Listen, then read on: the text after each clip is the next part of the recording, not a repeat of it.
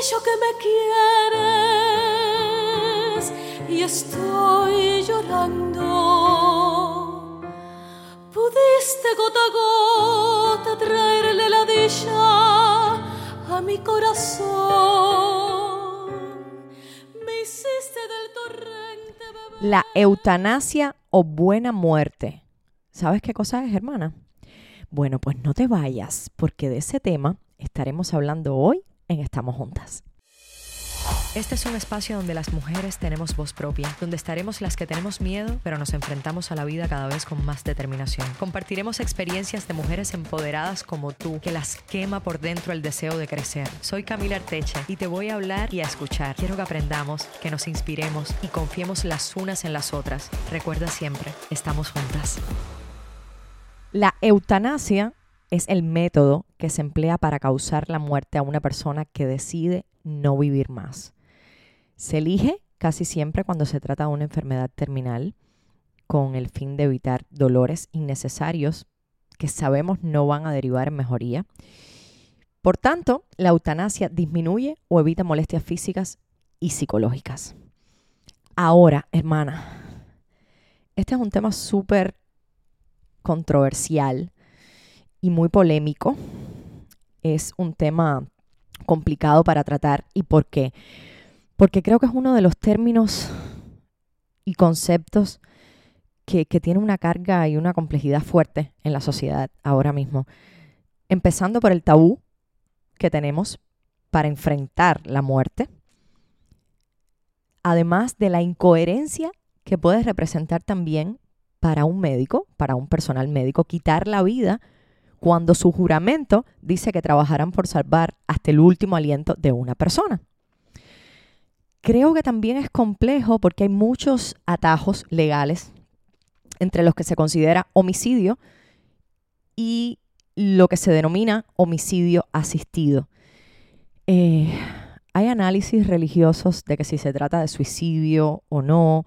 Hay 500 afirmaciones, reflexiones eh, que nos vienen a la cabeza cuando escuchamos eutanasia y nos ponemos a indagar además sobre ella. Pero es una decisión beneficiosa tanto para la persona o para el paciente que la pide como para su familia.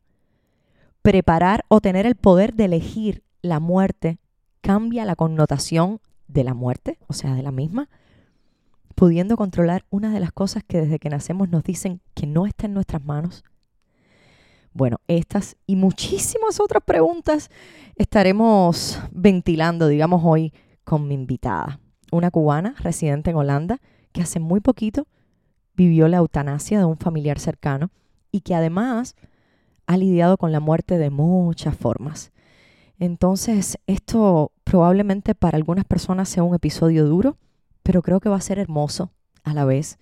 Así que considero, quiero, bueno, quiero que desde ya demos las gracias a esta mujer valiente, que a pesar de sus dolores, a pesar de su luto, a pesar de sus propios sentimientos, está aquí para hablar conmigo y para hablar contigo. Recuerda siempre que no soy especialista en género, en psicología, en economía o una coach de vida. Soy una mujer como tú que me he propuesto crecer y compartir todas mis herramientas a partir de mis propias experiencias. Bueno, la invitada de hoy en Estamos Juntas es una cubana, es graduada de comunicación social, es además fotógrafa, es artista. Dentro de poco es educadora de enseñanza primaria en Holanda, que es el país donde vivo hace 10 años ya. Y no, no, tú corrígeme, lo que sea. 13. 13. Hace más de 10 años. Bienvenida, estamos juntas a Lady Martínez. Gracias por aceptar la invitación. Eh, y agradezco mucho a Daine, que es la amiga que tenemos en común, que nos ha puesto en contacto para hablar de un tema y me encanta porque antes de empezar la conversación dije, Ani, esto puede ser un tema oscuro, pero creo que a mucha gente le puede servir. Y me dijo, no, oscuro no, esta conversación va a ser en colores, estamos de colores y el dolor, eh, al dolor hay que verle todas sus aristas. Entonces me gusta mucho eh, que me hayas dicho eso. Y específicamente sobre eso quiero que comencemos a hablar para que la gente un poco después entienda y, y como sentar las bases desde ahora del, tema que vamos a hablar después. ¿De dónde vienes? ¿Cuál es tu filosofía de vida? Porque creo que con esa frase dijiste mucho, pero quiero que me lo cuentes tú. A ver, primero agradecerles a ustedes, a, a, las dos, ¿no? Por esta oportunidad y por esta oportunidad de hablar sobre un tema que sabemos que es tabú, que se evita, que, y es lo más eh, cierto, la, la, certeza más grande que tenemos es que vamos a morir. Y eso nos da tremenda riqueza en la vida, ¿no? Porque como la vida es, es finita, eh, nos pone a pensar cómo queremos vivir, ¿no? Eh, sobre la muerte, eh, bueno, gracias, sí, gracias a mi experiencia de vida, que he tenido que lidiar con la muerte desde muy jóvenes, pero desde muy joven, y bueno, específicamente con la muerte de mis padres, de mi papá primero cuando tenía 29 años, y de mi mamá ahora, hace menos de, de hace siete meses. Eh, los dos se me murieron de cáncer, o sea, una enfermedad larga que me permitió eh, cierta despedida. Y el proceso, eh, el proceso me, me, ayudó muchísimo a reflexionar sobre la muerte, sobre la vida, sobre el dolor, eh, sobre eh, la manera como uno quiere morir, eh, hablar de la muerte, tener tiempos para despedirse, para cerrar el ciclo, la importancia de los rituales en, en la muerte. Y bueno, así es más o menos como me, me, preguntabas, ¿no? Que, que, te dijera de dónde, de dónde venía ese interés mío por la muerte. Bueno, viene por ahí, porque también he perdido amigos eh, en accidentes y, y, el proceso es totalmente diferente a cuando tienes tiempo de despedirte. Y de eso te, te, iba a hablar, Ani. ¿Cómo ha sido esa evolución? Porque ha sido en edades diferentes, eh, con un desarrollo personal diferente, eh, personas diferentes en situaciones diferentes, sin, sin transgredir tu dolor o el duelo que puedas estar viviendo todavía o lo que sea, que nos comentes cómo ha ido esa evolución, cómo se ha diferenciado, qué aprendiste de una que lo llevaste a otra. Bueno, interesante. Bueno, mi primera confrontación con la muerte era una niña y yo jugaba, yo tendría como siete años, ocho años, no, no más. Y jugaba con un muchachito que tenía seis años y él tenía leucemia y murió. Eh, y ahí fue la primera vez que me di cuenta que como que la muerte era algo que no entendía. A partir de ahí le tenía mucho miedo a la muerte, cosas que nos pasa seguro a casi todos los niños e incluso a los adultos. Eh, el día antes de mis 15 perdí, el mejor amigo de mi papá falleció de un accidente. Eh, para mí igual fue un choque tremendo, le seguía teniendo miedo a la muerte, pero, pero por primera vez tenía un dolor que no tuve cuando, cuando no entendía la muerte. Ya ahora la entendía y el dolor era bien intenso, ¿no? Y ese hecho de no tener tiempo de despedirse, que fue una cosa muy, muy eh, rápida. Eh, así fui perdiendo a una vecina que quería mucho, después perdí a una amiga entrañable, yo tenía 23 años, ella 24, ella se murió en un accidente de, de automovilístico. Eh, también fue un dolor inmenso porque fue una persona de mi edad, o sea, me confrontó además de que era una gente muy querida eh, con que, ¿y si me pasa a mí? Eh, eh fue, fue, fue duro. Después perdí a mi tía y a mi abuelo, pero mi abuelo fue la primera persona que murió mi, conmigo. O sea, mi abuelo eh, entró en un paro, lo ayudé a salir del paro y unos minutos después falleció conmigo y mi prima. Y fue la primera vez que vi una persona morir. Desde ese momento le perdí miedo a la muerte. Ya la muerte, ya fue la primera vez que le perdí miedo a, a, a ver una persona muer, muerta, no a la muerte, a ver una persona morir. Uh -huh. eh, unos años después enfermó mi padre. Eh, yo vivía aquí en Holanda, me fui a Cuba a cuidarlo, estuve cinco meses cuidándolo eh, día a día. Eh, enfermó de cáncer y cuando en ese proceso me preguntabas que qué aprendo de uno del otro, en ese proceso yo no sabía bien cómo lidiar con el cáncer, si decirle toda la verdad, si no evitaba hablar de la muerte, eh, por lo cual yo pienso que no nos pudimos despedir como hubiéramos querido, no, no, no cerramos ciclos como hubiéramos querido. Evento que al enfermar mi mamá también de cáncer y saber que estaba en una fase terminal, me permitió hacer las cosas de esta, de, en, diferente esta vez. ¿Cómo diferentes? Eh, ¿Cómo? ¿Cómo diferentes? ¿Qué hicieron? Ah, bueno, con mi mamá yo estaba clara que mientras ella quisiera saber la verdad, yo se la decía. No iba a evadir eh, verdades, no le iba a decir te vas a poner mejor porque era una mentira. Eh, iba a permitirme decirle, mira, te quiero mucho. Eh, y en el momento dado decirle, pero estoy lista para tu partida. Sí, era como no evadir el tema ni la emoción que podía traer para... Y no, y dejarle saber que yo estaba triste también, que ella estaba triste y que yo estaba triste porque evidentemente es una pérdida eh, como, como hay pocas en la vida, ¿no? La, pérdida de una madre, ¿no? Em, eh, es darnos el, el, espacio de que, de que estuvieran sus amigas, mis amigos también, eh, sentir mi dolor, tomarme el tiempo yo de sentir mi dolor y decir estoy, estoy, estoy tengo deseos de llorar y lloraba, estoy muy triste, estoy ansiosa porque es un proceso es como un, te arrolla, te aplana, te, entonces tienes, tienes una cantidad de emociones, el miedo a, perder a, a, alguien es muy grande, el transcurso hasta la muerte, esa ansiedad de la pérdida es muy grande. Entonces era lidiar con mis emociones y con las de mi mamá, más lidiar con todos los amigos, todas las familias que nos rodeaba, que, rodeaba, que también estaba eh, haciendo su duelo, ¿no? Pero... Eh, ¿Cómo fue, fue, fue más sanador para ti eh, asumirlo desde, la, desde el proceso este de, aceptación? Sí, definitivamente. Sin esperanzas de que la, la, la, esperanza de que iba a curarse no estaba desde el primer momento. Y la gente, alguna gente en Cuba me decían, pero no seas negativa. Y yo mm. decía, no, no, es negatividad, es que ya me pasó con mi papá y sabía que un estadio, un cuarto estadio del cáncer eh, es, final, ¿no? Y ya yo decía, bueno, ya yo asumía que mi mamá iba a morir. Entonces lo que, lo que pensaba era cómo íbamos a pasar los últimos días que teníamos juntos, cómo podía ofrecerle una mejor calidad de vida.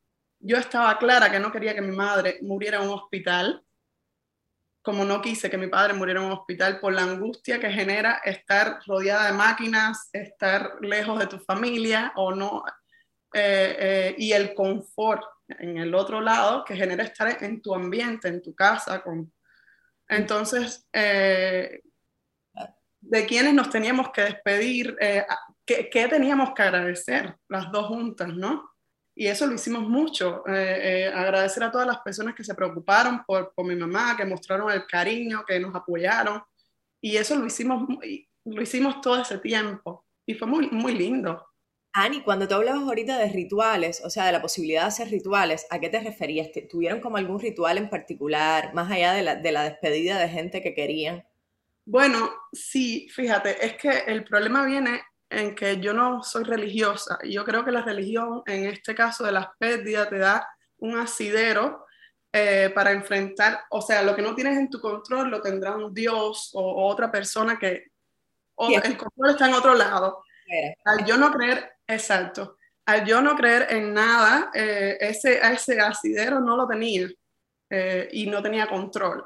Entonces, para tener un poco más de, no sé si es control o, o tranquilidad, me fue muy bien, eh, eh, no sé, eh, compartir, estar juntas, permitirle, por ejemplo, a las amigas de mi mamá, a, mi familia, decirle, bueno, mira, mi mamá ya está en coma, quieren, o antes de la coma, quieren despedirse de ella, quieren estar ustedes sola con ella y decirle algo.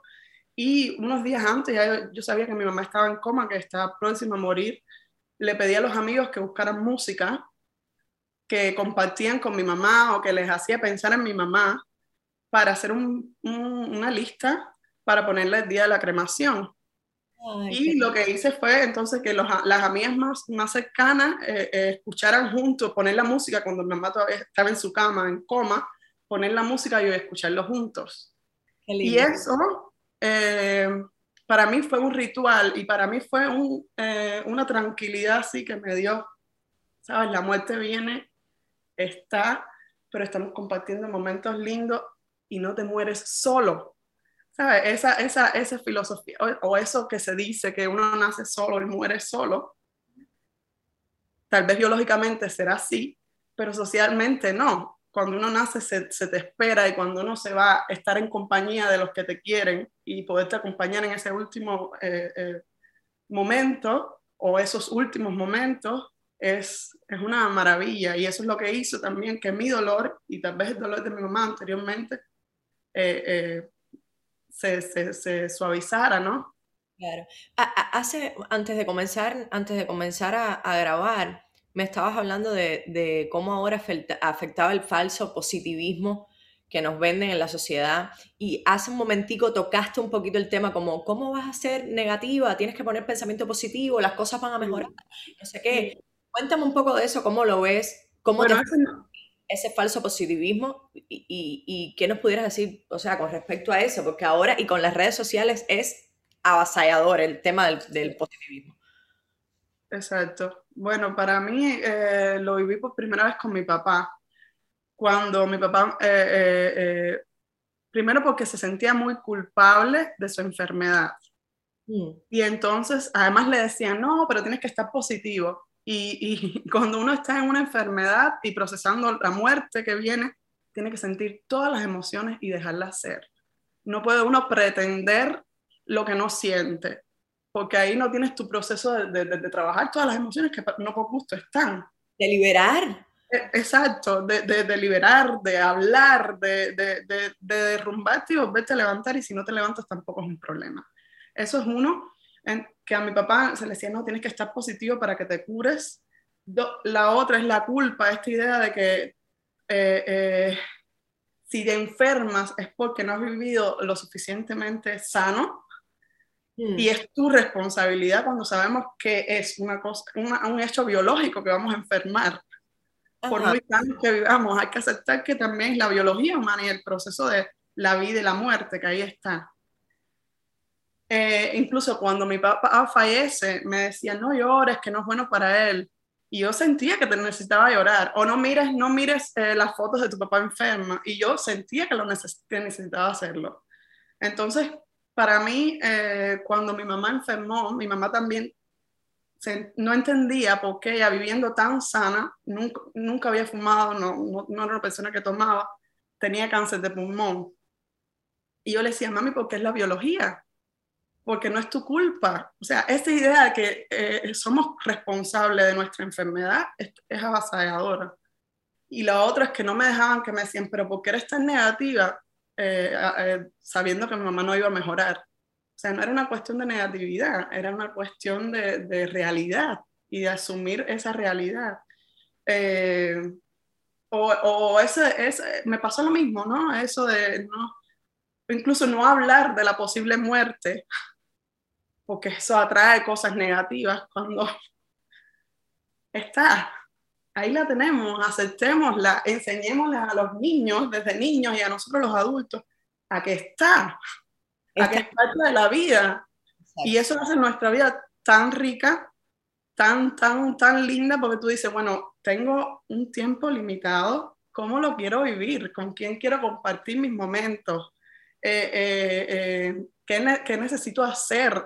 ¿qué, ¿qué, me hace feliz? Y, y no solo la felicidad, porque uno no puede estar feliz todo el tiempo. Pero eso, de que, por ejemplo, saber que mi tristeza, que mi ansiedad, que mi, que mi preocupación fueron parte de mi proceso y me ayudaron a lidiar con, con todo lo que, lo, que, lo que se me venía día a día encima, o sea, es un hecho y, y, y ayuda, ¿no? Y está, y hay que aceptarlo. Exacto, exacto. Ani, tengo entendido que tú, bueno, me decías que, que, tu relación con la muerte más cercana había sido la de tu mamá, pero luego de tu mamá vino, vino otra, otra muerte y fue una muerte por eutanasia. Entonces, en Holanda, que además es uno de los pocos países que, donde está permitida esta forma de morir. Entonces, yo vagamente sé lo que es la eutanasia, nunca la he vivido con alguien cercano, no, nunca he experimentado este tipo de situación con nadie, ni siquiera con alguien lejano. Es la primera vez que escucho, más allá de las películas, hablar de alguien que muere por eutanasia. Y creo que las hermanas que están escuchando estamos juntas como yo, este, como, como a mí, esto es un tema completamente nuevo. No sé si para ti también lo fue, ahora me contarás. Pero ¿qué nos puedes decir justamente de, de, de lo que crees de este derecho a elegir una muerte planificada, una despedida, no sé cómo, cómo fue, pero quiero que me cuentes un poco de eso, cómo lo ves. Bueno, sí, hace menos de un mes eh, eh, falleció mi suegra y bueno, eh, fue por eutanasia. Holanda, como dices, es uno de los, creo que seis países que se permite la eutanasia fue el primero que la, que la aprobó legalmente en el 2002. y bueno, no se le da a todo el mundo, o sea, es algo que se te, que se te ofrece, pero no es tu derecho, ¿no? ¿no? Pasas por un proceso de, de saber si tienes una enfermedad terminal, si no vas a mejorar, eh, si tu calidad de vida empeora. O sea, hay diferentes parámetros para poder eh, eh, ser viable la eutanasia. Mi suegra tenía un problema circulatorio y tenía, había perdido tres dedos del pie por gangrena, etc. Y sabía que no iba a mejorar. Y estaba pidiendo hacía unos meses la eutanasia. Y, y tenía un nivel de aceptación porque es la persona que, que conozco, bueno, desde que vine a, vivir a Holanda, mi primer choque fue que ella hablaba de la muerte con muy, abiertamente. Y eso como me chocaba, viniendo de Cuba, que no se habla de la muerte. Fue mi primera confrontación. Pero entonces recordando que hace 16 años que la conozco, que ella siempre habló de cómo quería morir, de que si en caso de que, que tuviera un paro, un paro cardíaco no quería que la reanimaran, o, o, o sea, ¿cómo, qué, qué parámetros necesitaba ella para, para, para, para morir, ¿no? Antes de morir, para poder decidir que quería morir. Y fue un proceso, te, digo que fue lindo, aunque le suena a todo el mundo absurdo, para mí fue lindo porque nos pudimos despedir, porque paró el sufrimiento y lo pudo eh, controlar, que parara su sufrimiento, que no fue el caso de mi mamá y mi papá, que el sufrimiento siguió hasta hasta que acabó, ¿no? Eh, de manera natural, ellos no pudieron elegir parar su sufrimiento. Eh, otra cosa importante para mi suegra es que ella lo quería y entonces en el momento que le preguntan si ya quería la, inyección para, para, morir, ella, los ojos se le, se le alumbraron, ¿no? Y habíamos incluso podido hasta brindar con champán antes por estar juntos compartiendo ese momento. Tal vez te suena a ti un poco absurdo y a lo que nos escuchan también, pero fue un momento nuevamente de estar juntos, de, despedir, de despedirnos, y la, y la diferencia era que mi suegra todavía estaba consciente eh, y que sabía lo que quería eh, y, y, quienes estaban en el momento que, que moría en ese caso, mi mamá y mi papá no lo supieron porque estuvieron en coma, estuvieron muy deteriorados y, y, sufrieron mucho más, más tiempo de lo que a lo mejor podían haber eh, no sufrido si la posibilidad de eutanasia en Cuba hubiera estado.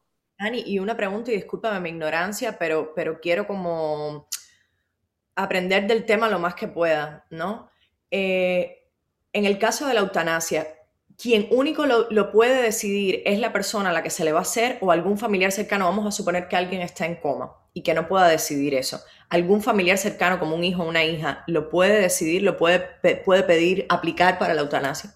No, la eutanasia la tienes que pedir tú mismo, eh, estando consciente, sin, tener eh, Alzheimer o, cualquier otra cosa que no te deje, otra enfermedad que no te deje decidir.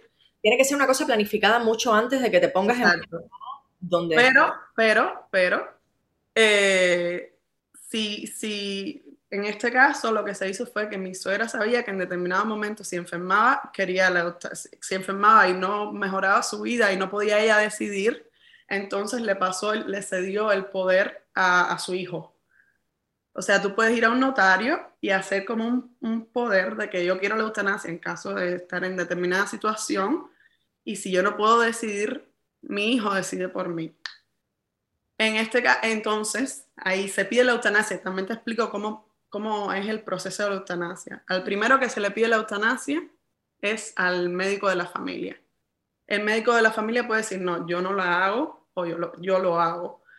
Eh, si el médico de la familia no lo hace, está el centro de la eutanasia y entonces En ambos casos vienen una serie de entrevistas para estar conscientes de que la persona lo quiere, que no está presionado por la familia ni por nadie, que todo el mundo está de acuerdo y que realmente no va a mejorar y que eh, las condiciones de vida no, no van a ser eh, mejor para la persona, ¿no?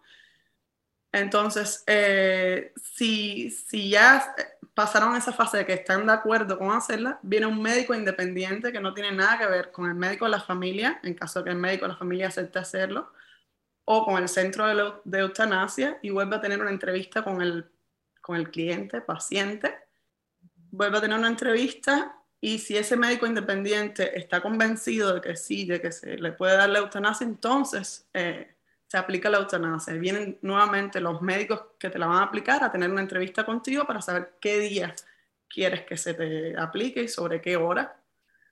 Y, y, entonces así es más o menos como, como se hace. ¿Y cuáles son los requerimientos? Esos requerimientos, si te acuerdas de alguno, Ani, que me decías que hay, tiene que haber como, tienes que cumplir como unos requisitos. Sí, tienes que tener una enfermedad que no, que no, que no sana, que no mejora. Eh, se sabe entonces que tu calidad de vida no, no, no, va, a no va a mejorar, ¿no? Em, otro, tienes que quererlo tú mismo, por supuesto. Y no me acuerdo que otros, si me, si me vienen a la, a la mente otros, te, te, te, diré. Ani, ahora yo pensando y un poco, tengo, tengo como mucha contradicción en mi cabeza con cosas que me vienen y entonces unas contradicen a la otra. ¿Tú crees que la eutanasia sea una especie de suicidio? Eh, bueno, está, es que está la eutanasia y está el suicidio asistido. La eutanasia, en el caso de la eutanasia, eh, los médicos te aplican la, inyección, ¿no? La medicina, o te dan la medicina a tomar, o una de las dos opciones.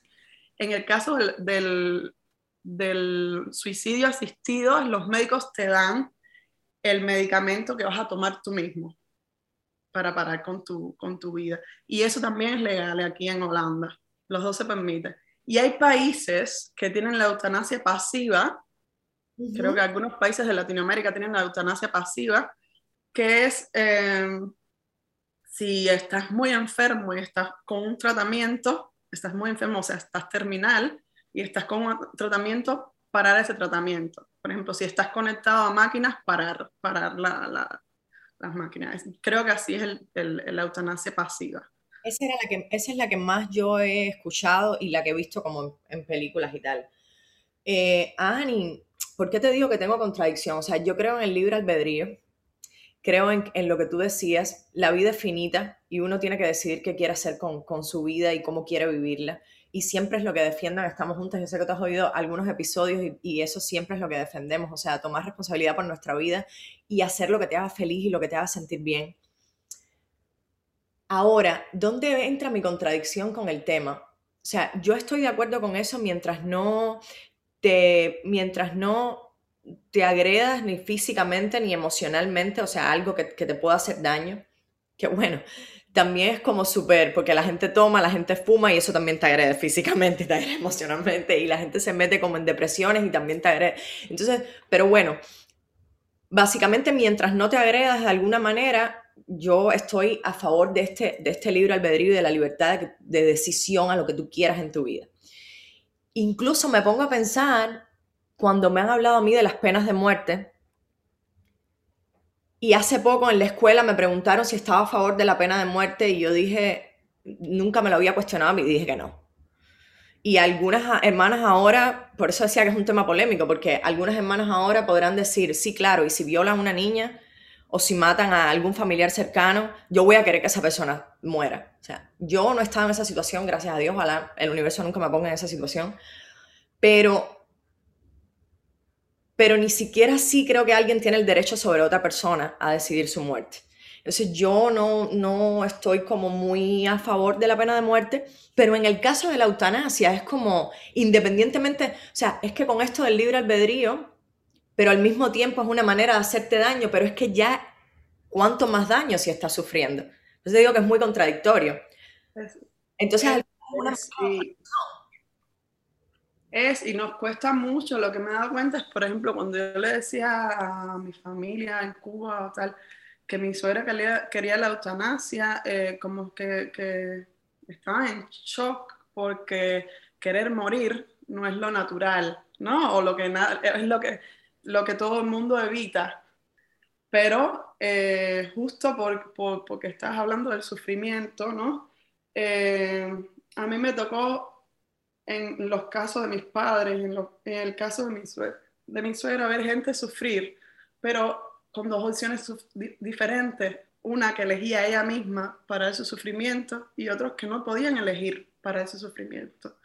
Entonces, eh, para mí eso es una razón suficiente cuando tienes una persona eh, eh, con tanto dolor, con tanto agonía, por determinado tiempo, yo sé que el, el, que ha vivido algo así sabe que lo que quiere es que pare el sufrimiento.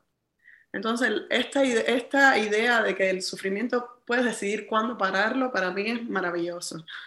Y si yo tengo, y si yo te lo juro que si estoy yo en esa situación, creo que, que querría la eutanasia, yo misma elegir cuándo pueda morir. Eso te iba a preguntar, creo que me lo habías respondido sin respondérmelo. ¿Estás a favor de la eutanasia? Que por lo que me estás diciendo, sí. ¿Y qué tal, y qué tal cuando tenemos con estas cosas milagrosas de la vida que a veces pensamos que no, que no va a mejorar y de momento la gente mejora y está bien y, y fue un milagro porque también ha pasado? Si te quitas esa posibilidad también, porque ni siquiera sabes que, que está en tu destino, ¿sabes? Mm. Bueno, eh, realmente no he pensado sobre eso, ¿no? Eh, porque en la situación que he estado, la muerte era inevitable. Okay. Eh, porque, por ejemplo... No te, no te, puedo contestar ahí porque no he pensado sobre eso, pero sí me gustaría, y sé que este podcast se escucha mucho en Cuba, que se debatiera más sobre esto, más en una población que está envejeciendo y una población que, que, que que si se habla más de la muerte, primero lo asumimos con más, eh, con menos drama, porque es que vivimos, en, consumimos la muerte con drama en la televisión, en la literatura. La muerte es un drama cuando realmente no tiene necesariamente que ser tan dramática, eh, ¿no? Pero, pero fuera de eso, lo que te decía es que me gustaría que se debatiera en Cuba, que se hablara sobre la eutanasia, que se hablara sobre esta posibilidad de elegir morirse cuando hemos sido avanzados en algunas cosas como fue el aborto, ¿no?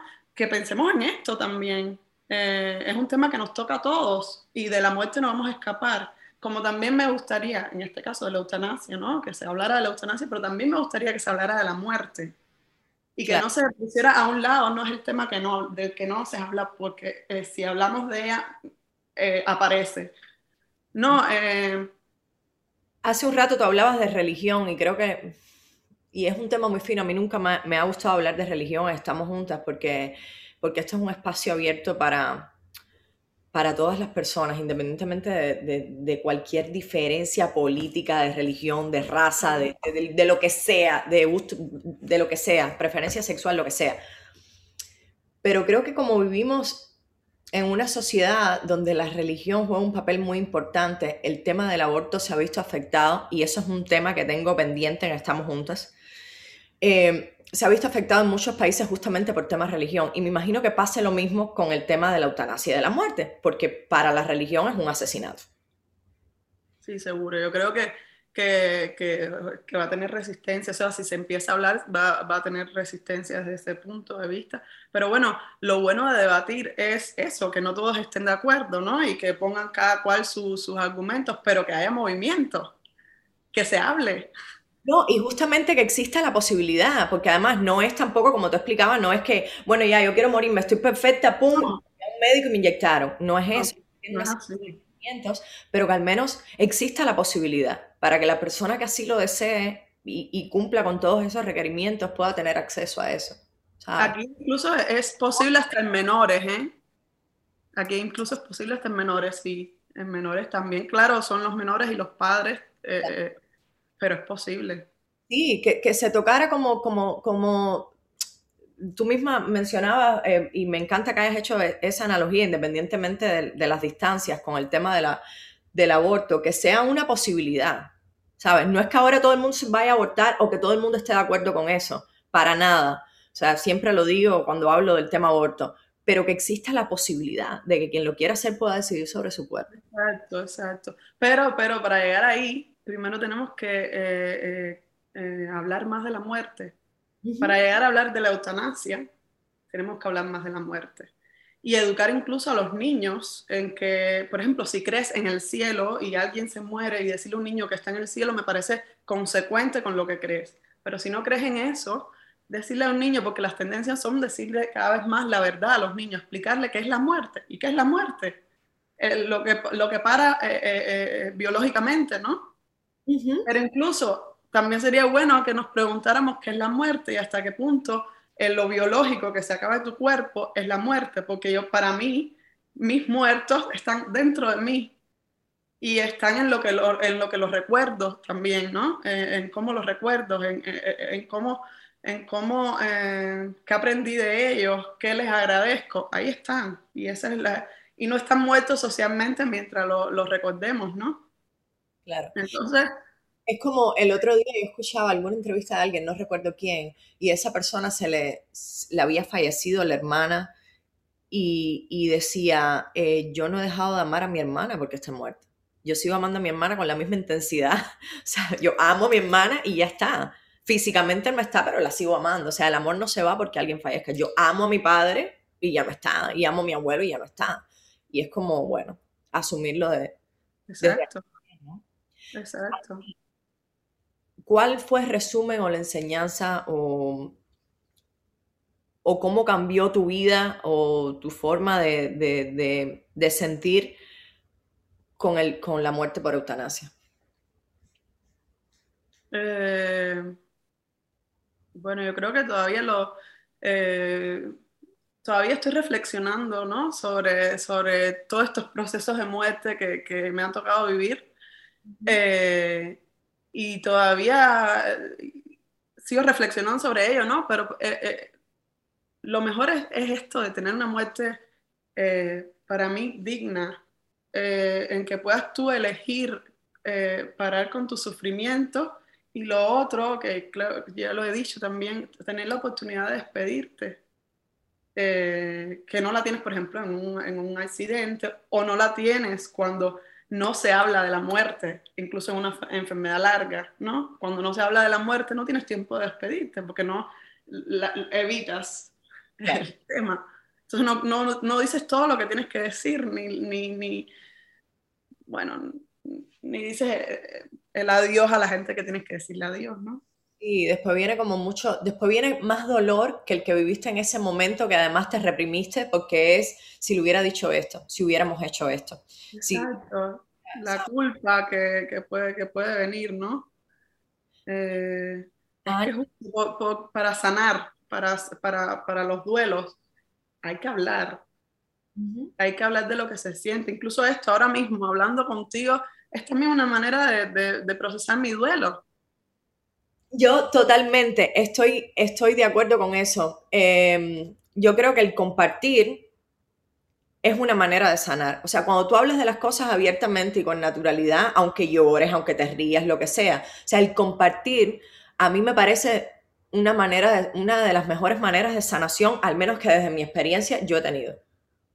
Es, y te das cuenta sabes, eh, mi historia no es que es dramática, mi historia es la historia que va, a tener, que va a tener mucha más gente y casi todo el mundo, mientras más personas conocen, más años tienes, más pérdidas vas a tener.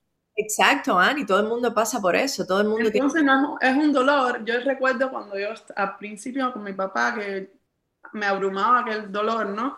Pero cuando yo me veía en los hospitales oncológicos y veía a más personas en la misma situación, te das cuenta que no estaba sola, que había tanta gente sufriendo y en este caso, después hemos, vivido, estamos en una ah, pandemia, ¿cuánta gente no han perdido eh, familiares sin incluso tener la oportunidad de despedirse o de estar cerca?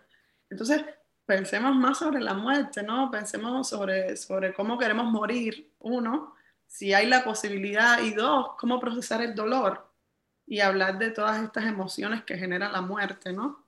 Dani, ¿y qué le puedes decir a las personas que, hasta hoy desconocían, como, yo, que vagamente sabía lo que era la eutanasia, eh, o que se oponen a la eutanasia, incluso después de haber escuchado este episodio, que está perfecto también porque cada cual tiene su, su manera de ver las cosas, pero basándote en tu experiencia, ¿qué le puedes decir a esas personas?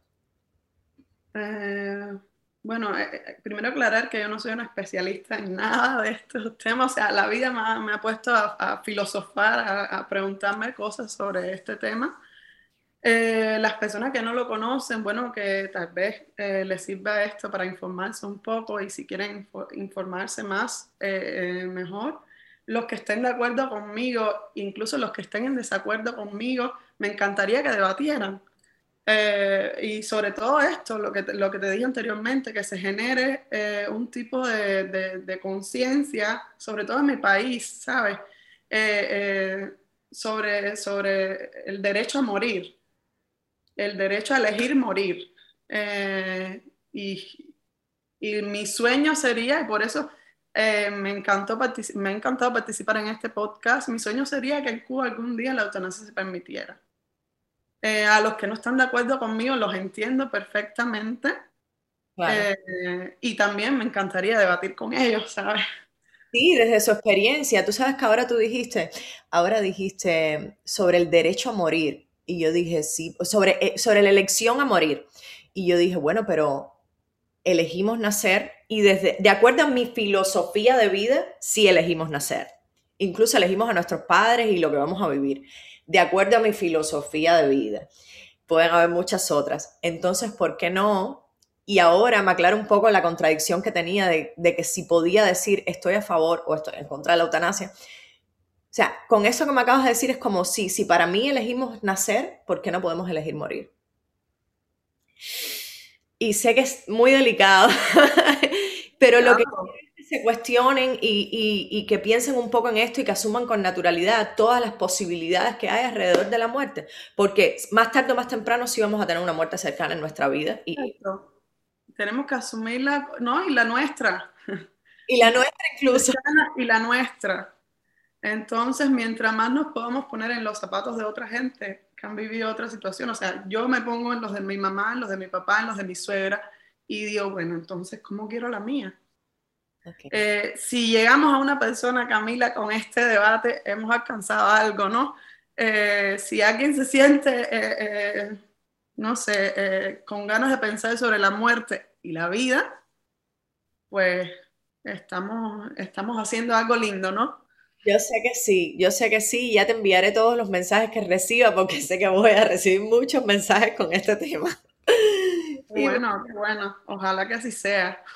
Sí, así va a ser, así va a ser. Gracias, Ani. Gracias de verdad. A ustedes. Por tomar la muerte de esta manera tan natural y por, y por, y por contar tu experiencia desde ese lugar amoroso, sin, sin dolor, que puede que esté, porque somos seres humanos, es lo que tú decías, y hay que, y, y, hay que también un poco que quitar el tabú de, de, no podemos sufrir y no podemos sentirnos mal, y no, sí podemos hacerlo, tenemos el derecho también a eso.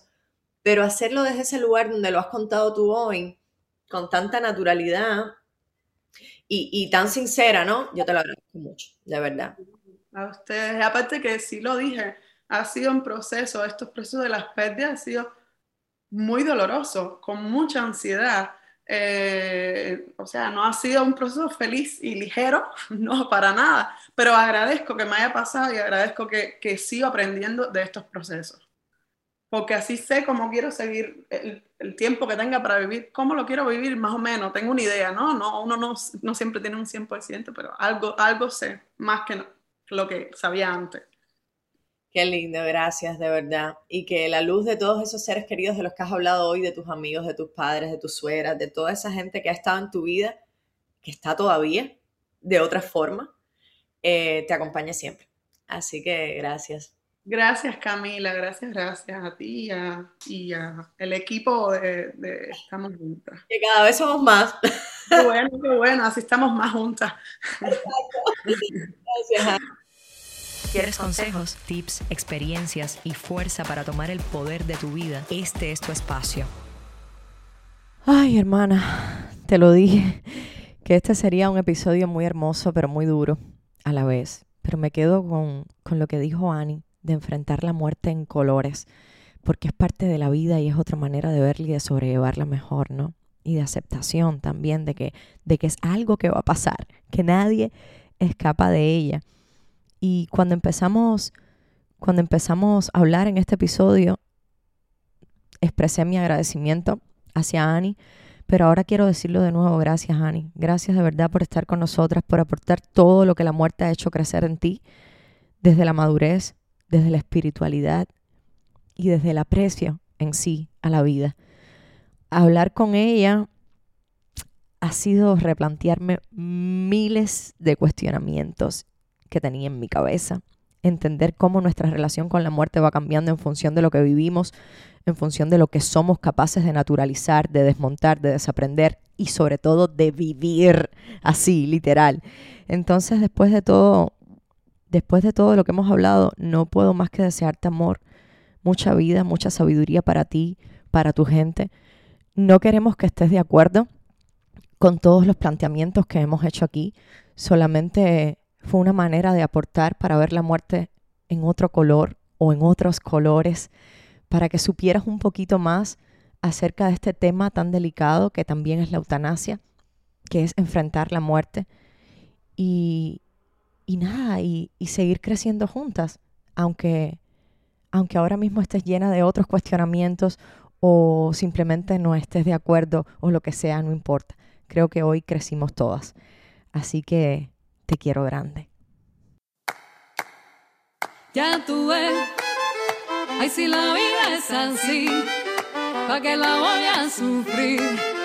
Sepa gozarla sin quejas, ya lo decidí.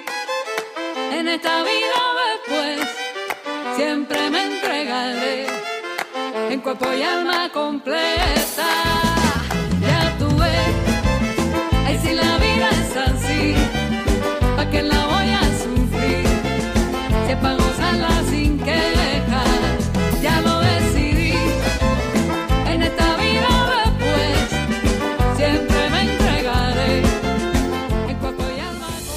Si resuenas, si vibras con todo lo que te has llevado hasta aquí, compártelo en tus redes, en tus historias, con tus amigas, con tus hermanas, para que nuestro mensaje llegue a muchísimas más mujeres. Te recuerdo que este es un espacio donde tú eres la protagonista, así que vuelve siempre para hablar y escucharnos, para aprender y conocernos. Te quiero grande, estamos juntas.